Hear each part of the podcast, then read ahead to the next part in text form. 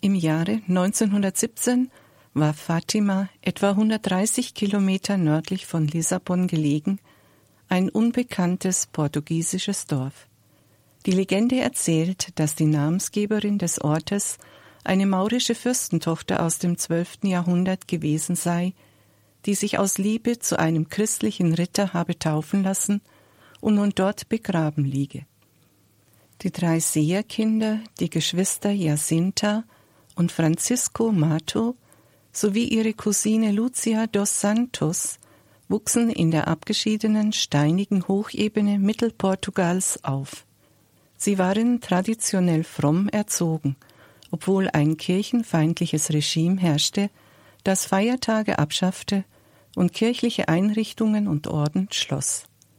Zum Zeitpunkt der Erscheinungen waren Jacinta sieben Jahre, Francisco neun Jahre und Lucia zehn Jahre alt. Bereits im Frühjahr 1916, als die drei Kinder Schafe hüteten und miteinander spielten, geschah etwas Seltsames. Ein Engel erschien ihnen und forderte sie auf, zu beten. Das geschah mehrmals und war eine Vorbereitung auf das, was sie bald erfahren sollten. Am 13. Mai 1917, so berichteten die Kinder, seien sie hinaus zu einer Talsenke namens Cova da Iria, auf Deutsch Friedensmulde oder Tal des Friedens gegangen, um dort das Vieh der Eltern zu weiden. Ein außergewöhnlicher Blitz, den die Kinder zunächst als Vorboten eines Gewitters gehalten hatten, kündigte das Ereignis an. Den Beschreibungen der Kinder zufolge erschien ihnen an einer Steineiche die Gottesmutter Maria als weiß gekleidete junge Frau. Sie bat die Kinder, den Rosenkranz zu beten und in den folgenden Monaten jeweils am 13. zur selben Stunde wiederzukommen. Jacinta, Francisco und Lucia hatten eigentlich vereinbart, über das, was sie gesehen hatten, stillschweigend zu halten. Doch die jüngste von ihnen, die gerade erst siebenjährige Jacinta, brach ihr Versprechen. So kam es, dass am 13. Juni 1917 mehrere Menschen aus dem Dorf die Kinder zu dem Tal des Friedens begleiteten, mit denen sie den Rosenkranz beteten. Bei der dritten Erscheinung am 13. Juli waren es bereits 2000 Personen, die sich am Erscheinungsort einfanden. Am 13. August 1917 konnten die Seherkinder nicht zum Erscheinungsort gehen. Die Nachricht von den ersten Erscheinungen hatte sich bereits so weit verbreitet, dass sie auch der kirchenfeindlichen Staatsmacht zu Gehör gekommen war. Deren Ziel war es, den Glauben an Gott in Portugal auszurotten. Ein Ereignis wie in Fatima konnte der Staat nicht dulden. Die drei Seherkinder wurden daher aus ihren Elternhäusern geholt und vom 13. bis 15. August ins Gefängnis gebracht. Trotz Drohungen ließen sich diese nicht dazu bewegen, die Erscheinungen als Lüge auszugeben. Lieber wollten die Kinder ihr Leben lassen.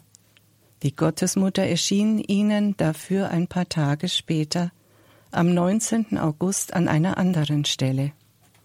Die Kunde von den Erscheinungen verbreitete sich immer weiter. Am 13. September waren etwa 15 bis 25.000 Menschen aus allen Teilen Portugals anwesend. Wie bei den vorherigen Erscheinungen sahen und hörten die Anwesenden die eigentliche Madonnerscheinung nicht. Die Gespräche führte Lucia, Jacinta war Augen- und Ohrenzeugin.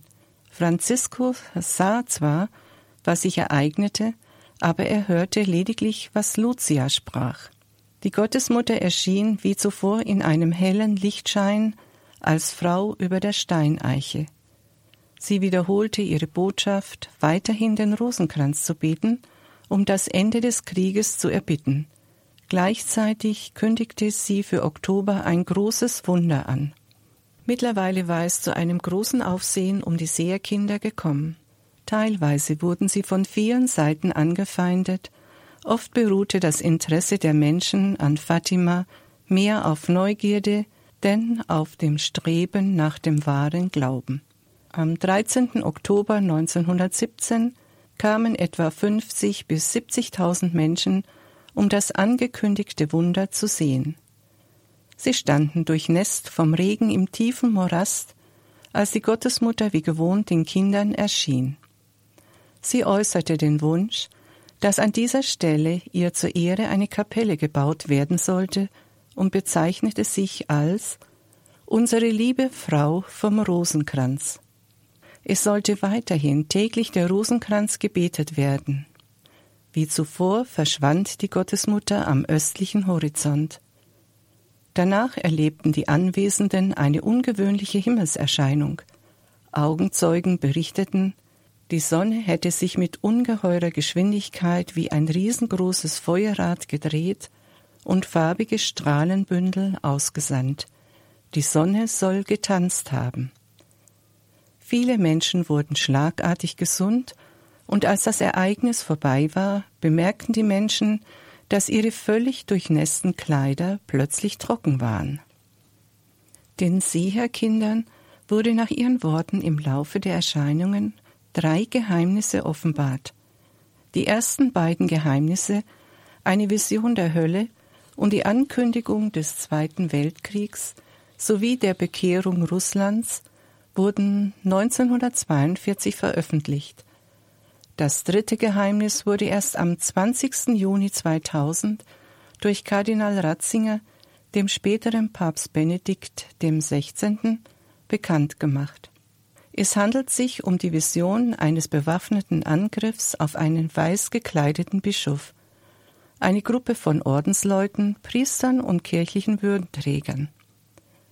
Vielfach auch von Papst Johannes Paul II. selbst wurde dieses Geheimnis als Vorhersage des am 13. Mai 1981, also dem Jahrestag der ersten Marienerscheinung von Fatima, auf ihn verübten Attentats gedeutet. Die beiden Geschwister Mato starben sehr jung, bereits zwei bzw. drei Jahre nach den Erscheinungen. Francisco am 4. April 1919, kurz vor seinem elften Geburtstag. Jacinta am 20. Februar 1920 mit nicht ganz zehn Jahren. Lucia dos Santos trat später in einen Orden ein. Sie wurde 97 Jahre und starb am 13. Februar 2005. Die Gräber aller drei befinden sich in der Basilika von Fatima. Die Erscheinungen wurden am 13. Oktober 1930 nach eingehenden Untersuchungen für glaubwürdig anerkannt. Aufgrund der Marienerscheinungen wurde Fatima zu einem Ausgangspunkt der christlichen Erneuerung zunächst in Portugal, dann in der ganzen Welt. Fatima entwickelte sich zu einem Wallfahrtsort, der in seiner Bedeutung nur mit Lourdes verglichen werden kann. Aber anders als in Lourdes steht in Fatima der Sühnegedanke noch vor der Krankenheilung. Es ist auch üblich, die Fatima-Tage in der Weise zu begehen, dass die Jahrestage der Erscheinungen vom 13. Mai bis 13. Oktober mit Rosenkranz, Messfeier und Prozession begangen werden.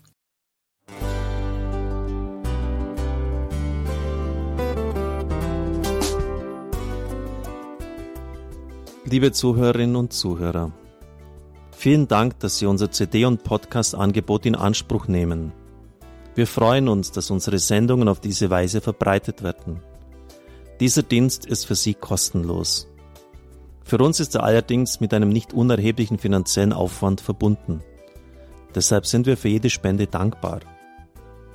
Alle Bankverbindungen unserer Spendenkontos können Sie über unsere Homepage horeb.org unter dem Menüpunkt Spenden einsehen. Dort besteht auch die Möglichkeit, online zu spenden. Natürlich nach den neuesten Sicherheitsstandards. Sie können diese Informationen auch bei unserem Hörerservice unter der Telefonnummer 08328 921 110 erfragen.